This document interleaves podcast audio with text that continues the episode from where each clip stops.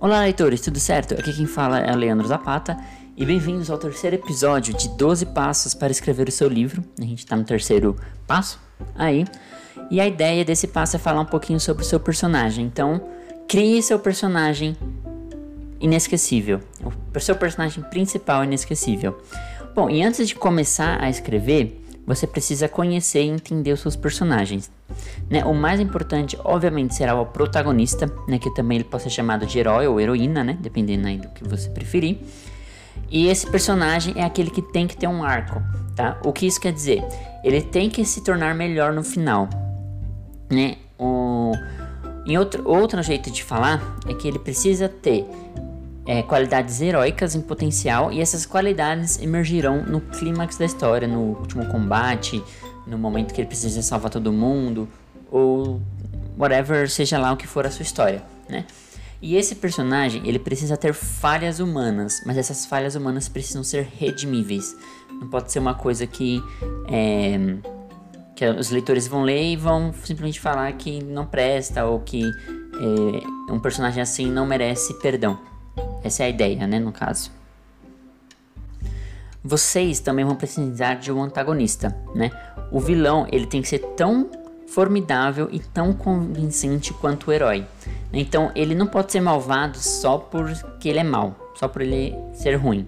Não, ele tem que ter razões pelas quais ele faz tudo aquilo é, para se tornar um inimigo que vai ser formidável, um inimigo que vai ser realista e, mais importante de tudo, um inimigo que vai ser memorável.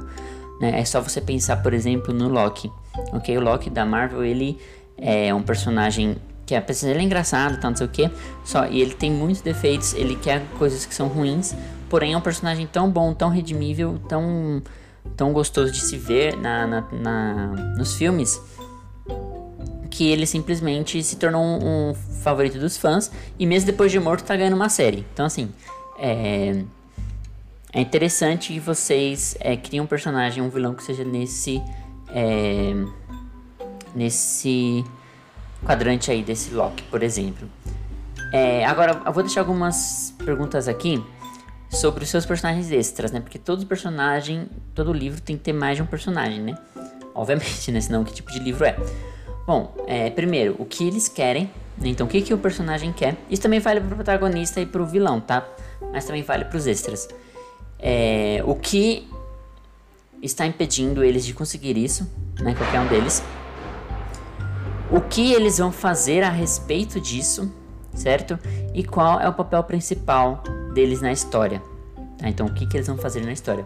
Então, por isso que você também precisa pensar nos seus personagens extras. Outras dicas né, que eu vou deixar aí para vocês. Use nomes distintos para não confundir os leitores. Tá? Então, não adianta você ter um personagem chamado é, João e outro personagem chamado José outro personagem chamado Jonas. É muito parecido, então você pode confundir o leitor. Eu confesso que no meu primeiro livro eu tive esse problema, que todos meus três personagens principais, todos começam com A. Que é o Aaron, a Angel e a Ashley. Então, assim, dá para confundir, eu percebi isso agora. Mas eu tentei, mas na reescrita, né, eu tentei fazer eles mais, o mais diferente possíveis um do outro né? Para não, não ter essa confusão. Então eles são bem distintos, né? É, limita a introdução dos personagens muito cedo. Então, quanto mais gente você introduzir no começo do seu livro, pior será. Então, é, eu já li, é, eu cheguei a ler um livro, foi um dos poucos livros que eu existi, em que a, os primeiros capítulos são curtíssimos, então assim, é um livro, é, nem, ele não é nem 14 por 21, acho que ele é menor, acho que é 10 por 20, ou alguma coisa assim, ele é bem pequenininho.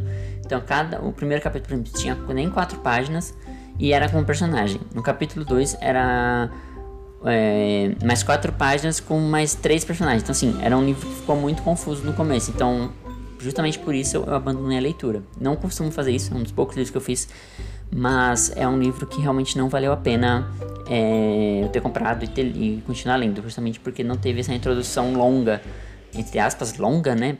Vamos exagerar também, é, no começo do livro.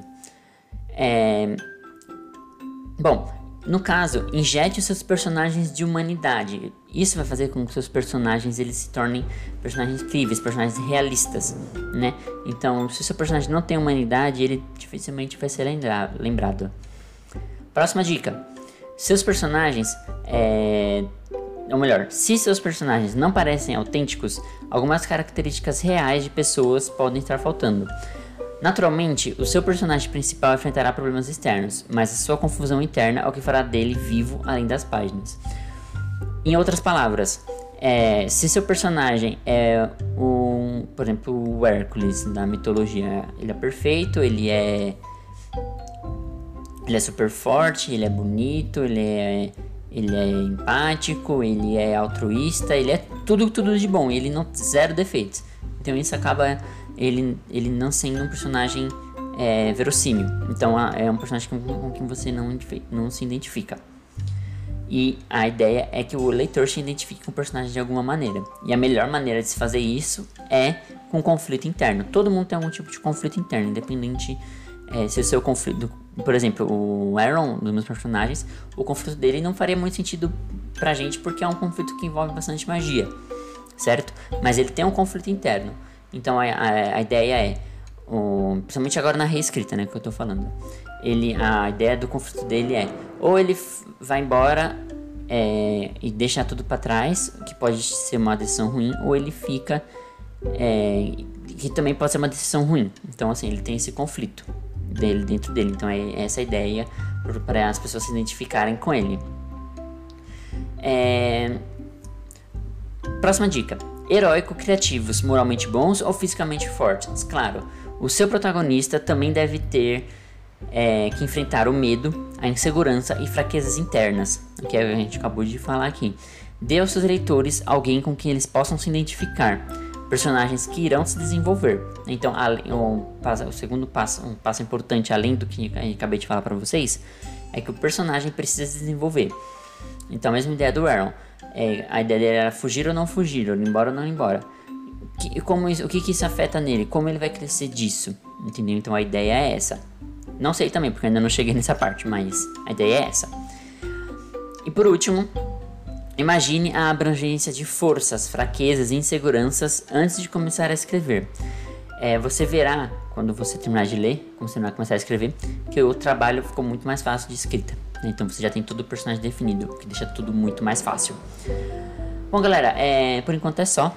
Tá? Esse episódio, como eu falei, esses episódios serão bem curtos, né? É, com algumas dicas para vocês aí.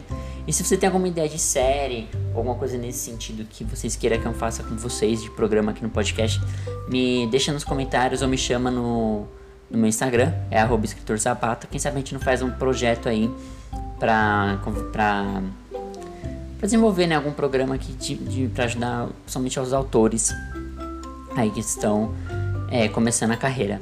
Então, galera, por enquanto é isso, tá? Então, um forte abraço para todo mundo e nos vemos em breve.